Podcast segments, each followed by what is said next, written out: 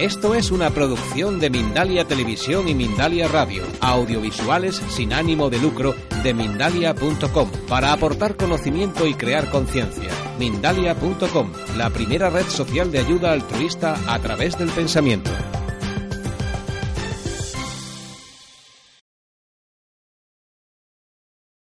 Voy a dar paso a la siguiente conferenciante, que para mí es una persona muy especial Cristina Lázaro. Y es una persona muy especial porque Cristina está ligada a este congreso desde hace ya muchos años.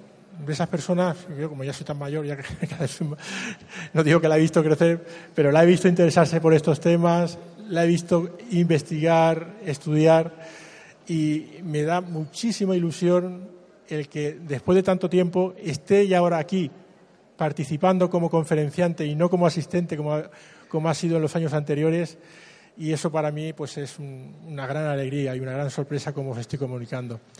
Cristina está llevando a cabo una investigación, ella es psicóloga y está llevando a cabo en estos momentos una investigación sobre experiencias cercanas a la muerte en Murcia. Ya tiene una dilatada carrera de impartir conferencias en varios países del mundo, o sea que es increíble la velocidad meteórica que lleva en, las investigaciones que lleva a cabo y lo importante que es eso, porque quiere decir que, a la gente le interesa este tema y está muy al tanto de sus investigaciones. Entonces, Cristina, ven para acá, no te escondas. Con un fuerte aplauso la vamos a recibir. Yo le doy las gracias porque esté en esta ocasión como conferenciante. Un verdadero placer, Cristina. Adelante.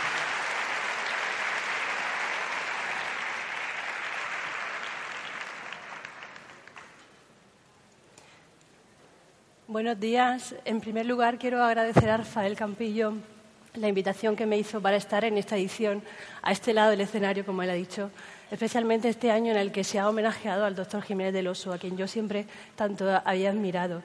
Eh, es para mí pues, un honor poder estar este año aquí. Eh, em, mm, quiero seguir pidiéndole perdón por esta voz de ultratumba que tengo hoy, pero tengo un, poco, tengo un poco de faringitis, con lo cual no es mi voz original.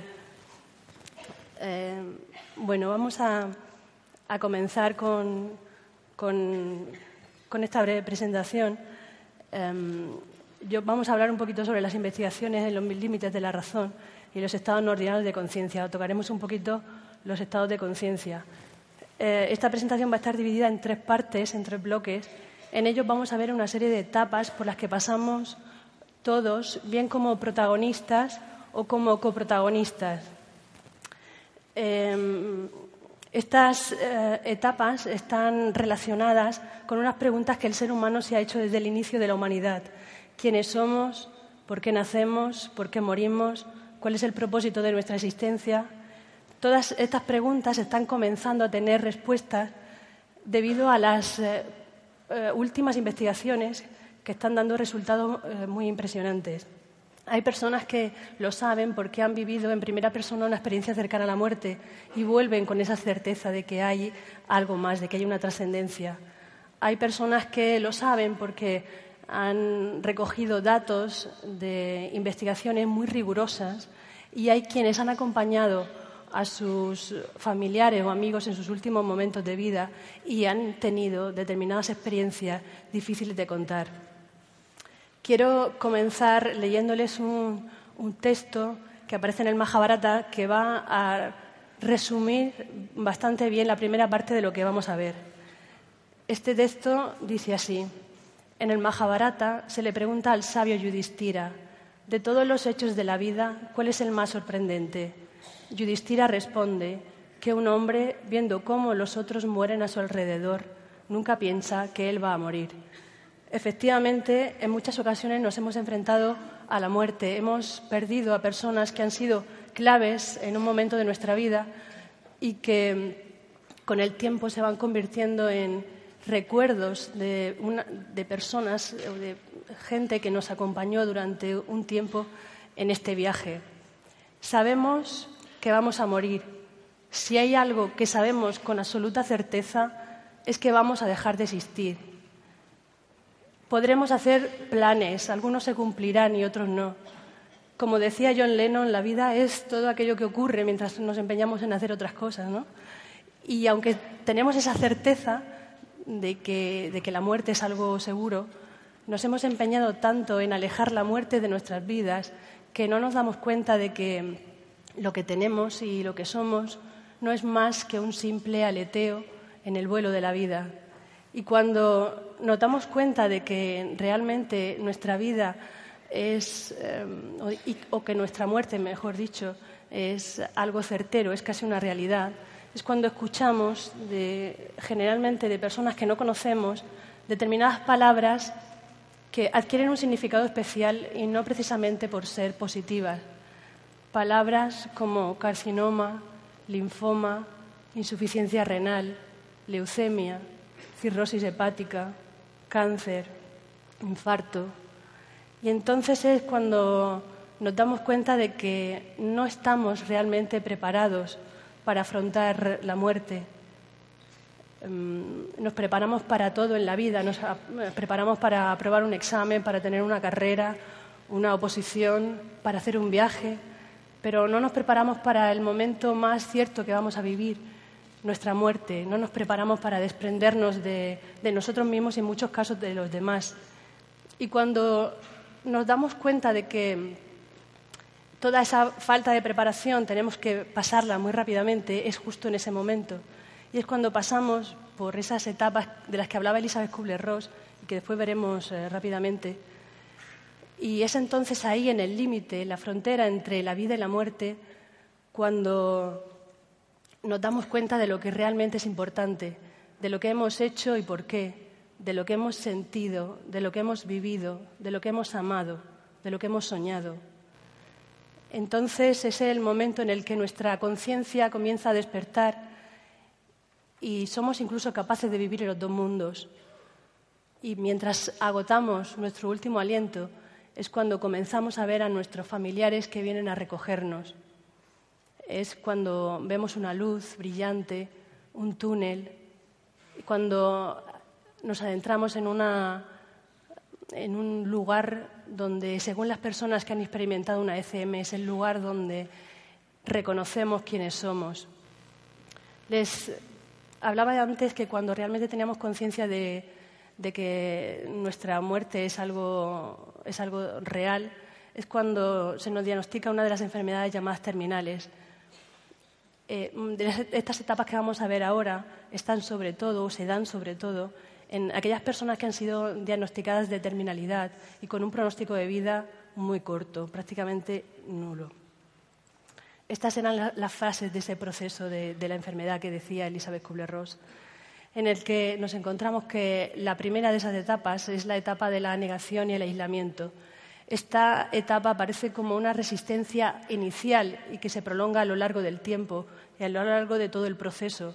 Y es como un amortiguador que va a permitir que nos recobremos después de recibir esa noticia. Y es que el ser humano no está preparado para pasar de creer que la muerte o la enfermedad es algo que le pasa a otras personas a asumir que nos está pasando a nosotros.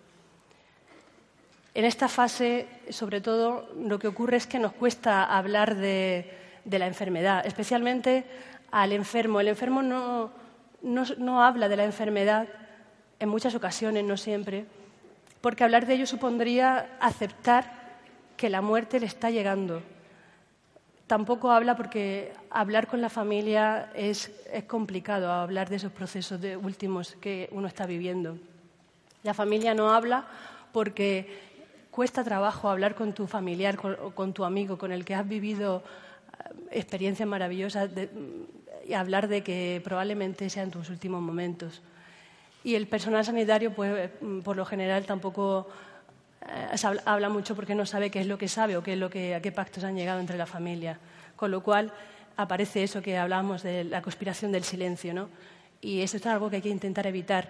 El enfermo debe poder hablar de su muerte, debe, expresar em, sus dudas, su miedo, su rabia, su ira.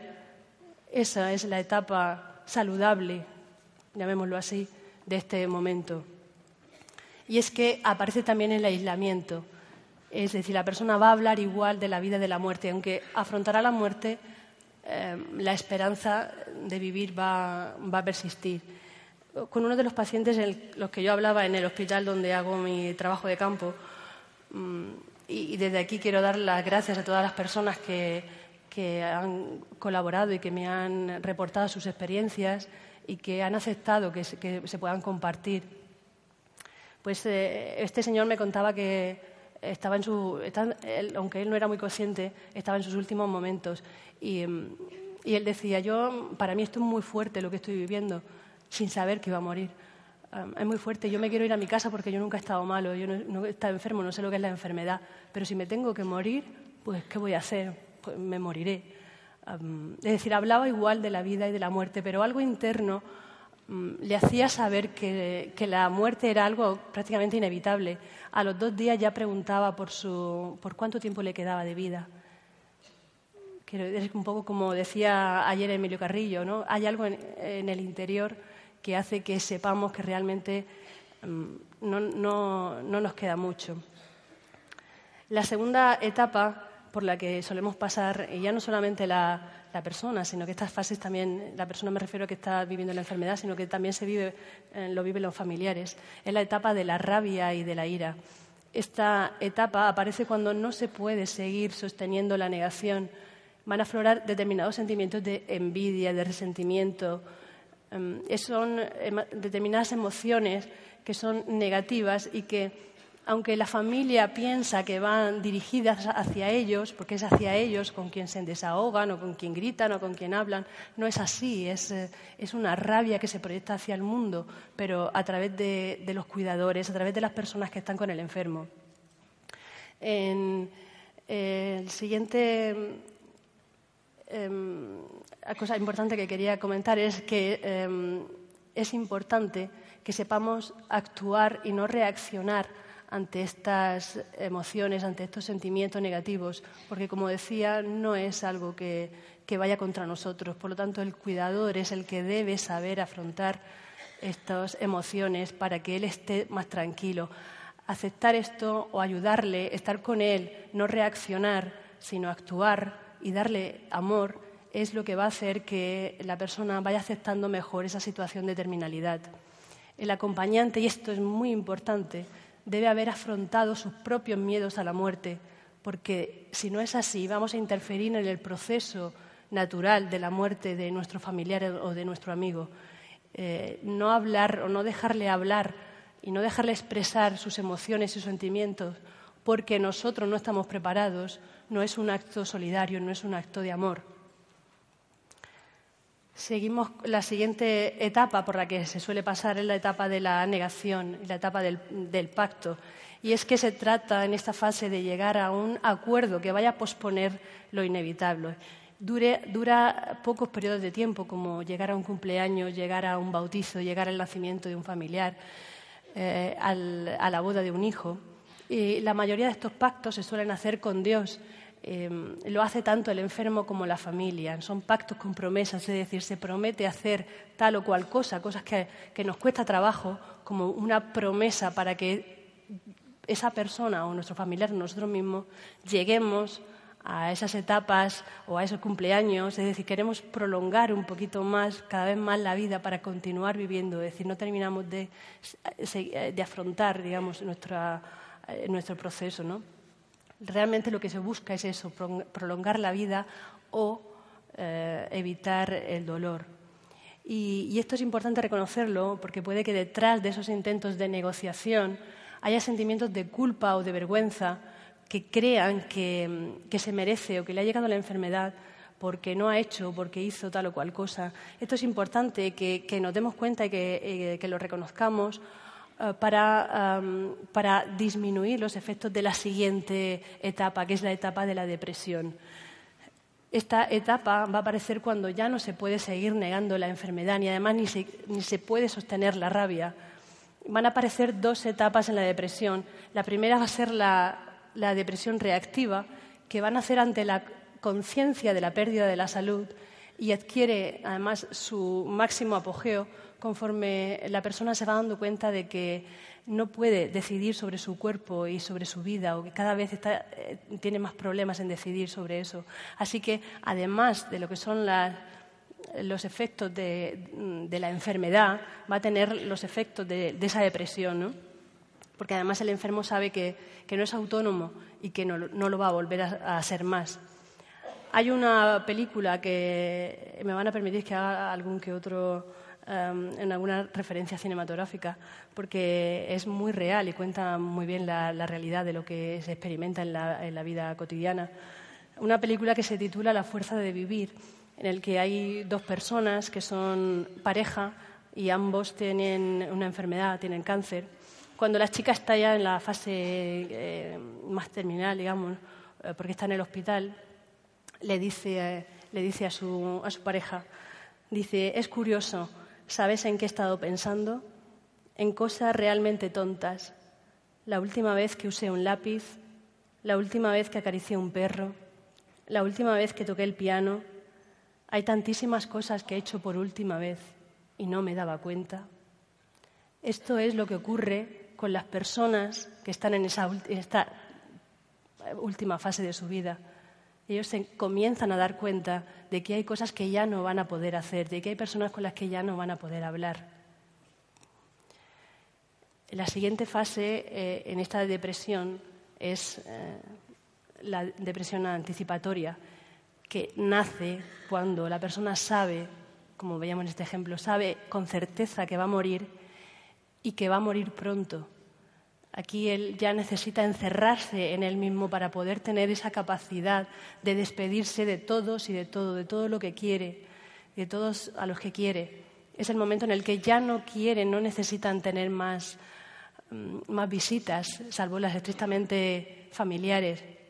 La familia aquí es cuando se enfada porque eh, piensan que su familia ya no quiere seguir viviendo y que ha tirado la toalla, pero no es así. Lo que ocurre es que él ya está preparado para avanzar y no quiere seguir teniendo la presión familiar de seguir luchando por la vida.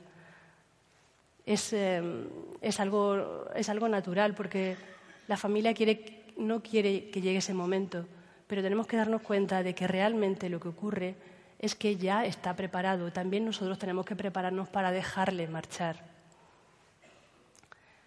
Eh, y por último llegamos a esa etapa de aceptación en la que ya se puede contemplar muy fácilmente cuál es el próximo destino.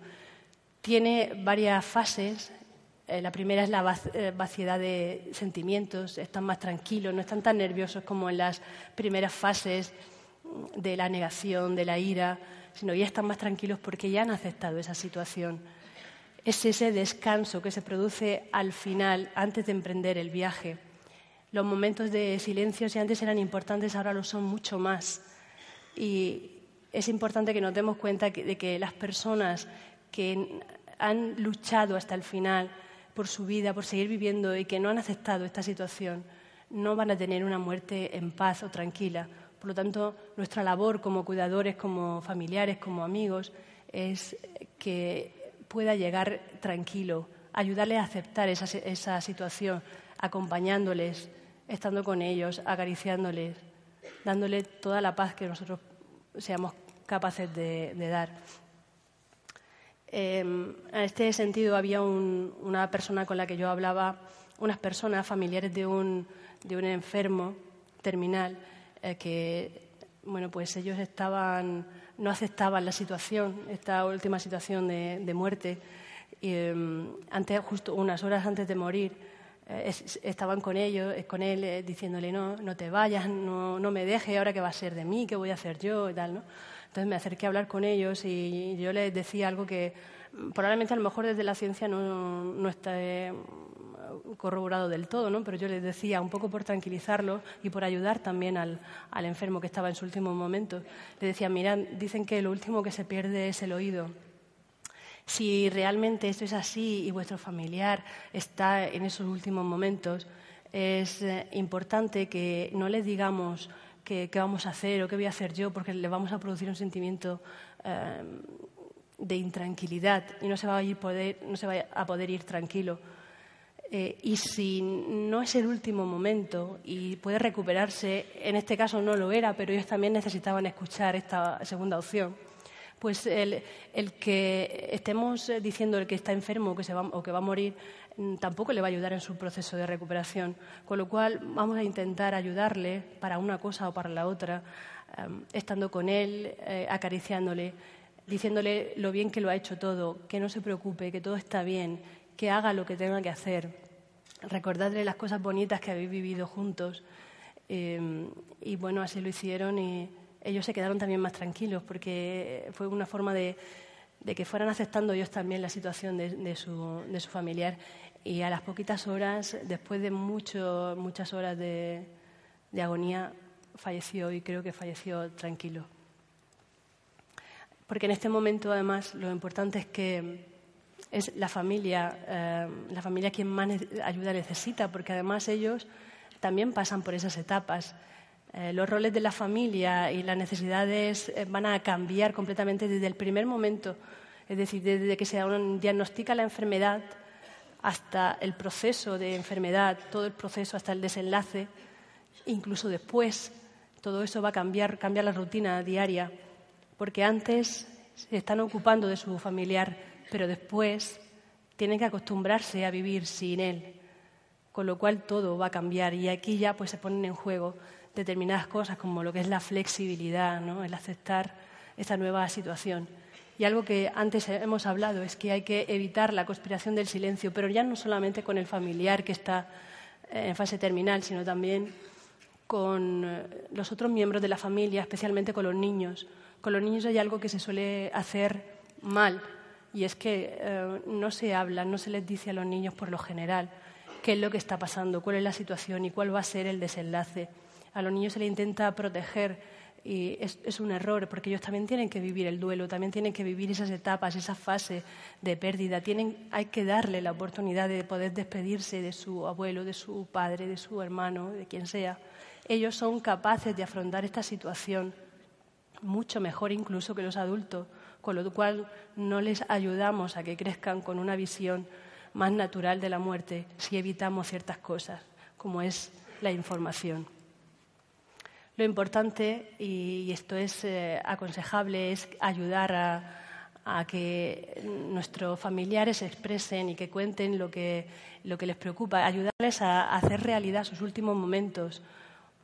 Y mm, a esto me recuerda un caso en el que, de una de una persona eh, que en sus últimos momentos me contaba la, la mujer de su hijo que mm, eh, estaba ya prácticamente mm, pues en, su último día de vida y le preguntaron, la mujer ya no podía hablar, era una señora, no podía hablar, pero mm, le preguntaron en su momento así más de lucidez si quería hablar con su hija, puesto que ya tenía un problema con su hija, vivía incluso en otra ciudad y no, tenía, no tenían relación. Eh, cuando le preguntaron esto, ella, como pudo, dijo que sí al, ponerle el teléfono, la, hija lo hizo muy bien, puesto que le dijo que, la perdonara, que lo había hecho muy bien todo, que no se preocupara por nada, por nada ni por nadie, porque todo iba a salir bien, que hiciera lo que tuviera que hacer, que se fuera cuando se tuviera que ir y sobre todo que supiera perdonarla. Esto es lo que ellos necesitan. Hay ¿eh? muchas veces que habrán visto estas situaciones en las que los familiares parecen que están esperando a que llegue una persona, un familiar, un amigo, para irse, que se dicen, eh, parece que me ha estado, que me ha estado esperando, parece que le ha estado esperando a alguien. Realmente eso pasa. Eh, y prácticamente justo cuando se produce ese encuentro o esas cosas pendientes es cuando ellos deciden marcharse, porque ya han hecho, y han completado todo. Por eso es lo importante de ayudarles. Ellos son los protagonistas en esta película. Em, es importante también que los familiares busquen redes de apoyo para tomar un respiro antes de, em, afrontar esas etapas em, más duras y más críticas. Hay que intentar que la enfermedad no rompa el hogar, que esto es lo que suele pasar mucho tiempo, puesto que nos dedicamos, o muchas veces nos dedicamos excesivamente a una tarea, acompañar a, alguien, que es, muy bueno y es lo que hay que hacer, pero algunas veces descuidamos el resto de familiares con los que vivimos. Estos familiares también tienen esa, pasan por esa fase de ira, de resentimiento, de culpabilidad y cuando eso ocurre se va a pasar por, por una serie de, dolor preparatorio, de duelo anticipado. Y cuanto más exprese esa pena, ese dolor antes de que la pérdida sea ya un hecho, menos insoportable va a ser después. Después nos va a quedar la ausencia, la pena, la tristeza, pero se va a poder llevar mucho mejor si se expresa antes del, desenlace. Puede que precisamente este sea el momento más doloroso para la familia, ¿no? cuando ya la persona, nuestro familiar o nuestro amigo ya está, mm, ya ha dejado de, comunicarse, ya se aísla. Y esto es, eh, esto es lo, lo, más doloroso porque ya uno se va haciendo la idea de que se puede anticipar de cómo va a ser la vida sin, sin, esa persona. puede que detrás de, o durante esas etapas, últimas etapas, últimos días, incluso semanas, veamos que nuestro familiar o nuestro amigo está comenzando a, estar más lúcido, eso que eh, se ha llamado coloquialmente la muerte lúcida o la, mm, em, esos momentos últimos de, lucidez. ¿no?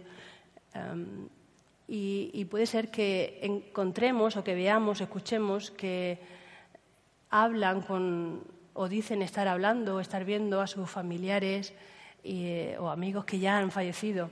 Es importante que esta etapa la veamos con tranquilidad y que no les digamos que no es así, que es imposible, que no puede ser, que se relajen, porque probablemente quienes eh, no los estemos viendo seamos nosotros. Es decir, hay que, primero, por no, por no confundirlos y segundo, porque probablemente seamos nosotros quienes no veamos esto.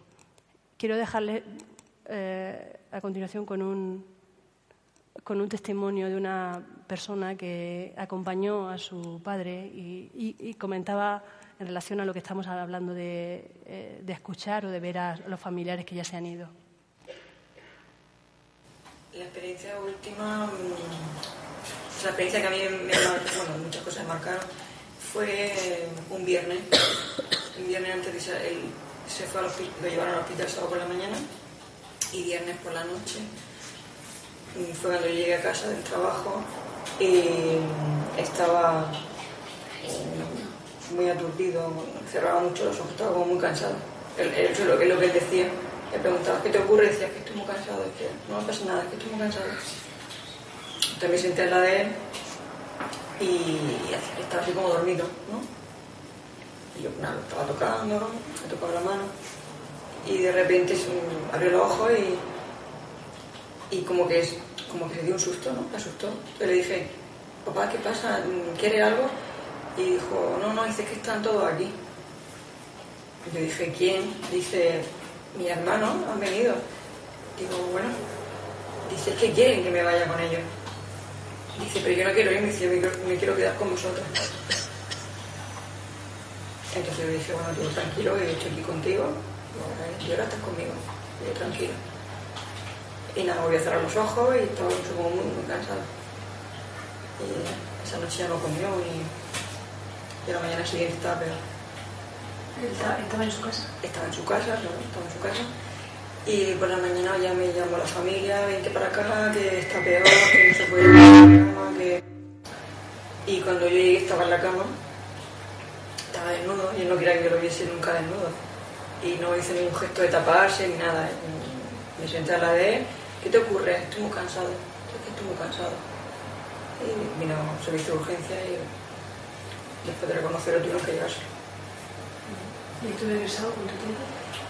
Pues ingresó sábado por la mañana y lunes, lunes de madrugada, martes murió. Que, eh, ejemplos como este, ¿se oye? Eh, tendrán, mm, conocerán muchos de ellos, ¿no? Eh, a mí me, comentaba una señora del hospital que me llamaba así. Me decía, ven, ven, ven, que te voy a contar una historia. Decía, no es, no es mi historia, no es lo que me pasaba a mí. Dice, pero le pasó a mi madre. Y es que mm, dice que, eh, bueno, su madre tuvo un infarto del que se recuperó, aparentemente. Perdón. Y em, los médicos pasaron y dijeron que estaba mejor, que estaba ya a punto de, eh, de subir a plantas y seguía así. Y en un momento dado su madre le dijo, hija, eh, sé, que, sé que me voy a morir. Y decía, mamá, pero ¿cómo va a ser eso si yo sé que si el médico acaba de decir que si sigues así vas a, subir a la planta? Y decía, no, no, lo sé, porque está aquí tu padre y tu abuela. Los dos hayan muerto. Dice, me están diciendo que pronto me voy a ir con ellos, que han venido a por mí, han venido a recogerme. Eh, efectivamente, esa misma noche volvió a repetirle el infarto y, y murió. Así que quería comentar qué es lo que nos hace que sepamos cuál es nuestro próximo destino, que estemos tan seguros de lo que estamos viendo y hacia dónde vamos. Pues la conciencia. ¿Y qué es la conciencia? Pues si miráramos en el diccionario de la Real Academia Española de la Lengua, veríamos que tienen una serie de acepciones Entre ellas, eh, dice que es una propiedad del espíritu humano de reconocerse en sus atributos esenciales y en todas las modificaciones que en sí mismo experimenta.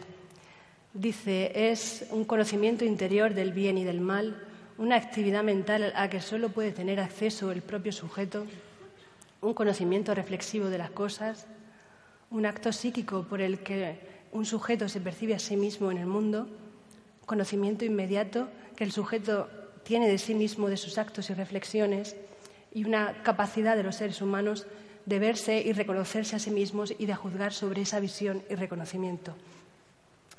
De aquí nos podemos quedar con varias palabras como es el conocimiento, reconocimiento, eh, reflexión, el sí mismo, porque si comparamos estas definiciones con las aportaciones que otras disciplinas han dado sobre la conciencia, vemos que no terminan de encajar eh, em, del todo, especialmente en varias de las acepciones, como por ejemplo la actividad mental o el acto psíquico, porque como vamos a ver ahora, la conciencia incluso puede trascender la actividad de pensar. Y también porque em, se atribuye sola y exclusivamente esta cualidad al ser humano. Y mm, si nos damos cuenta y si aceptamos las experiencias cercanas a la muerte como una realidad, tenemos que aceptar también los testimonios de las personas que nos las están contando. Por lo tanto, aceptaríamos que mm, esos testimonios en los que las personas dicen ver a sus familiares y sus amigos y, a sus mascotas o los animales con los que ellos han vivido mientras que estos estaban vivos. por lo tanto, si la conciencia trasciende, eh, y esto es aceptado, si aceptamos las ECM, la conciencia de estos animales también debe de trascender. Si nos fijamos en, algunos mamíferos, especialmente los cetáceos y, los elefantes, nos damos cuenta de que estos incluso tienen conciencia de su propia muerte. Cuando uno de ellos, y hablamos de los elefantes, están a punto de morir, se retiran a una especie de cementerio de elefantes.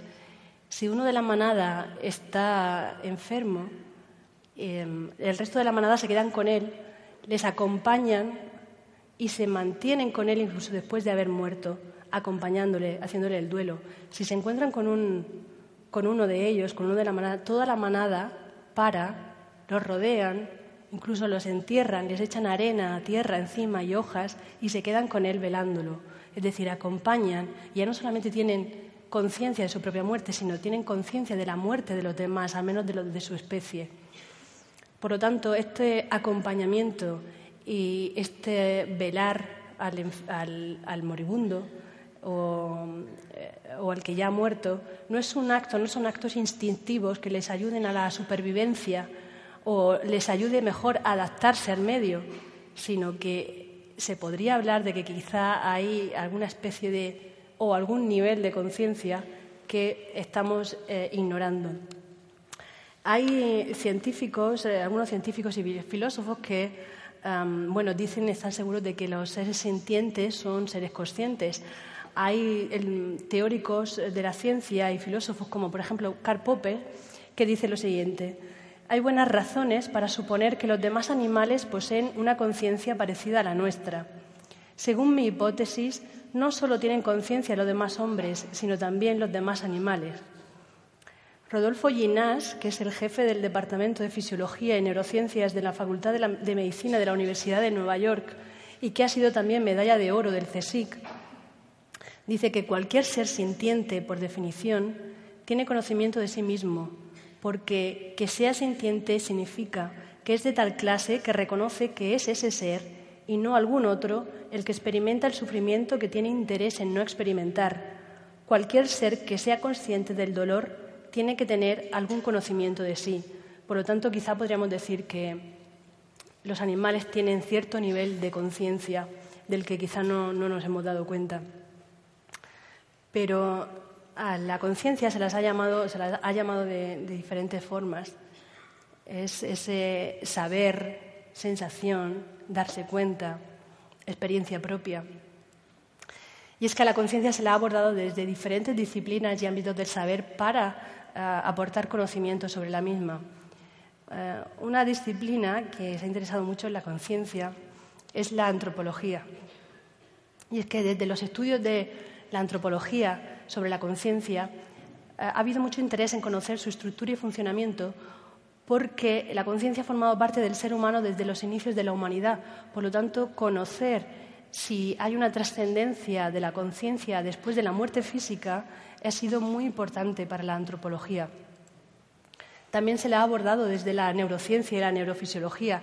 Ellos apuestan sobre todo por el materialismo reduccionista, donde, em, donde la conciencia sería un epifenómeno de procesos cerebrales, es decir, en un nivel lo suficientemente estructurado a nivel cerebral, dicen que puede emerger la conciencia. Desde la psicología y las ciencias cognitivas también se estudia la conciencia. Ellos sobre todo trabajan con redes neuronales, con inteligencia artificial, reconocimiento de voz, etc. Y ellos aseguran que dentro de muy poco tiempo será posible crear un robot que tenga conciencia y que sea tan, mm, tan, semejante al ser humano que incluso eh, sea difícil reconocer al ser humano y diferenciarlo del robot. En la física, dentro de la teoría cuántica, hay autores como Roger Penrose que dicen que esto de que se pueda crear un ordenador con conciencia, que pueda tener sentimientos, emociones, eh, igual que un ser humano, que esto es impensable, que no, es posible. Amit Goswami, que es también físico, decía que la conciencia era la, la, fuente de todas las cosas, era la causa primera de todo, incluso del mundo físico, y era la única realidad, decía él. Desde la filosofía también se aborda, ellos hablan sobre todo de dos problemas o de dos cuestiones. Una la fácil y es que determinados procesos mentales como la atención, la memoria, la percepción, el aprendizaje, podría ser explicado en términos de, em, conciencia natural del cerebro. Sin embargo, el problema difícil o la cuestión difícil era em, que cómo era posible que un sistema físico, y daba igual lo bien estructurado que estuviera, pudiera producir una experiencia qualia, es decir, una, cómo es posible que un sistema físico no esté exento de cualidades subjetivas. Por lo tanto, la, mm, conciencia todavía sigue siendo para la filosofía un enigma. Y, la biología evolucionista también em, apoya esta evolución de la conciencia. Ellos dicen que eh, ciertamente hay una evolución desde la más rudimentaria hasta hacia la conciencia de la conciencia. La, la categoría central del modelo de conciencia se basa en, un concepto y es el nivel de conciencia. Y es que partimos de un hecho que nos da la experiencia y es que los grados y el nivel de conciencia varía en todas las actividades que hacemos en la vida cotidiana. Eh, había un antropólogo, Luis Álvarez Munarriz, que él apuntaba a la construcción de un modelo para reducir los niveles de complejidad de la conciencia y así también conocer su estructura y funcionamiento y además prevenir, incluso curar determinadas enfermedades mentales. Este, este nivel eh, son estas cuatro, estos cuatro niveles de conciencia que obviamente se sitúan por encima del nivel de conciencia. Vamos a ver cuáles son cada una de ellas.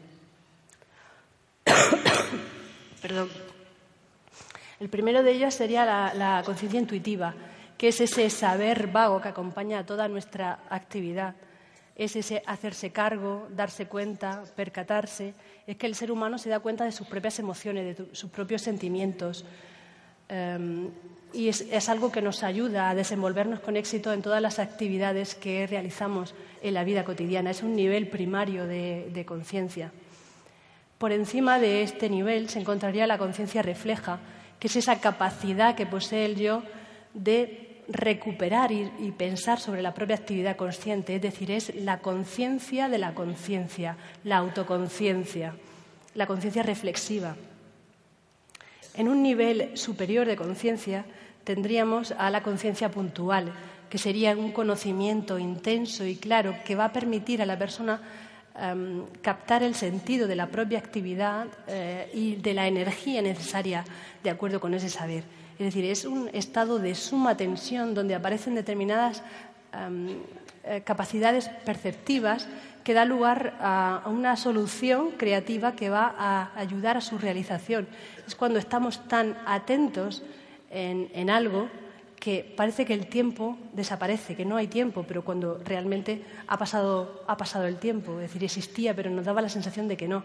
Ahí es cuando se desarrollan todas esas capacidades creativas, esas capacidades incluso de, de, mm, ser, eh, de experimentar, de hacer cosas completamente diferentes, es donde mm, podríamos decir que surge esa lucidez creativa. Hace falta un nivel importante de concentración. Por lo tanto, es, dentro de, los niveles, es uno de los, de los mayores. Un nivel, necesita más nivel de conciencia que los otros dos anteriores que hemos visto. Y el último sería la conciencia trascendente, que es ese proceso de reflexión y de concentración que va a terminar en, en una disolución en un todo más amplio. Es lo que se ha llamado conciencia ampliada, protoconciencia, em, estados no ordinarios de conciencia, conciencia germinal, estados modificados de conciencia. Y aquí es donde situamos a las experiencias cercanas a la muerte, en lo que la literatura ha venido llamando conciencia lúcida. Y ese es es ese trascender incluso de la actividad de pensar. Y por eso decía al principio que las definiciones que nos daba el diccionario no encajaban del todo, porque según este nivel de conciencia se trasciende incluso toda esa actividad de pensar y la persona puede deslizarse por otras realidades del ser. Eh, incluso hay una sensación de separación del cuerpo, donde todo es más agradable, es una sensación Em, de, separación, mm, de, conocerse más a uno mismo, a la esencia eh, primaria de uno mismo, donde además esa sensación, donde se despiertan determinadas capacidades perceptivas, esa sensación es inefable, es decir, no se puede transmitir con palabras porque las palabras están eh, estructuradas de un modo lógico que va a permitir un poco pues explicar eh, de una forma racional lo que nosotros entendemos por real.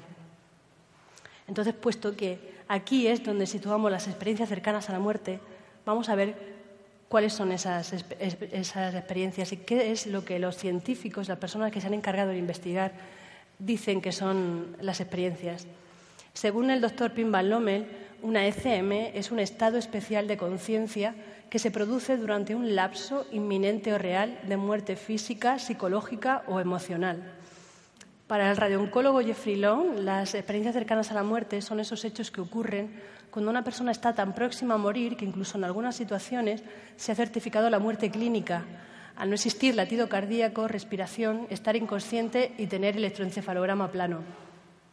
El tema de la muerte clínica ha sido un tema muy, em, muy controvertido, puesto que eh, bueno, no todos están de acuerdo en decir que si una persona ha, muerto clínicamente eh, puede volver a la vida. En un congreso de, investigadores sobre experiencias cercanas a la muerte, todos ellos del ámbito de la, eh, de la, medicina y de la ciencia, que se desarrolló en, en, Marsella, al que pude ir, todos estaban de acuerdo en decir que realmente cuando había una, una muerte clínica se podía dar el caso de volver a la vida y, y era precisamente cuando se narraban esas experiencias Em, difíciles de encontrar, eh, de encontrarle una, una explicación. Eh, a mí todavía me han dicho, y no hace mucho tiempo, que si una persona está clínicamente muerte, muerta, es imposible que pueda volver a vivir a no ser que haya un error de certificación. Imagínense la cantidad de testimonios que tenemos, em, millones de testimonios en todo el mundo, que parece ser que son errores. De todas formas, también es verdad que hay que decir que eh, la ciencia todavía no tiene del todo las herramientas suficientes como para poder explicar determinadas cosas que, según la casuística, están ocurriendo. Por lo tanto, eh, hasta que la ciencia no avance un poquito más, habrá cosas que no se puedan, no se puedan explicar para ellos, ¿no? aunque la certeza pues ya la tenemos, eh, sobre todo la tienen las personas que han experimentado este tipo de experiencias. Y bueno, es que eh, realmente lo que es la muerte y la muerte y las experiencias cercanas a la muerte han tenido eh, una especial relevancia e interés en todas las sociedades y culturas porque mm, en muchas sociedades veían esa necesidad de conocer sobre la muerte porque em, fundamentaban la base de su religión y de su vida en torno a lo que ocurría con el cuerpo y con el alma una vez que se dejaba de estar vivo. De ahí la necesidad de saber quién era la persona, cuándo ocurría esto y quién era la persona encargada de decidir tal cuestión. Fue ya en el siglo XIX cuando la responsabilidad de certificar una muerte pasó a ser em, función de la familia y, del religioso a ser función del médico, surgiendo ahí el término de muerte clínica. Eh, pero las manifestaciones artísticas en torno a las ECM, a la muerte, ha sido algo que ha existido en toda a lo largo de toda la, vida. En, este cuadro que le muestro del Bosco, que data de 1490, es la visión del más allá. Vemos que hay cuatro representaciones, los cuatro postigos. En el primero de ellos se ve a el, paraíso terrenal, donde las almas, hombres y mujeres, están acompañados de seres celestiales que están mirando a la cima de una colina donde se sitúa la fuente de la vida. Pero realmente, de estos cuatro postigos, el que más nos puede llamar la atención o el que más nos puede interesar es el segundo, la subida al empirio. Aquí podemos encontrar muchas manifestaciones de la SCM, muchos de los elementos. Eh, vemos cómo hay eh, unos seres que van desencarnados, acompañados con, de seres celestiales que van ascendiendo hacia algo que parece un túnel. Eh, atraviesan ese túnel mm, acompañados de esos seres. Hay una luz al final de ese túnel y al final se encuentra, hay un, un ser que parece que les está esperando. Desde luego es un, es un postigo muy interesante y vemos cómo realmente se manifiesta ya las experiencias cercanas a la muerte eran tema de interés. En los otros dos, eh, la caída de los condenados y el, eh, infierno, recuerdan un poco a eso que llamaban los budistas del prebardo y el bardo, ¿no? Son lugares tenebrosos, oscuros, densos, el inframundo, donde toda alma tiene que llegar para poder ascender y subir eh, al, al mundo de los espíritus.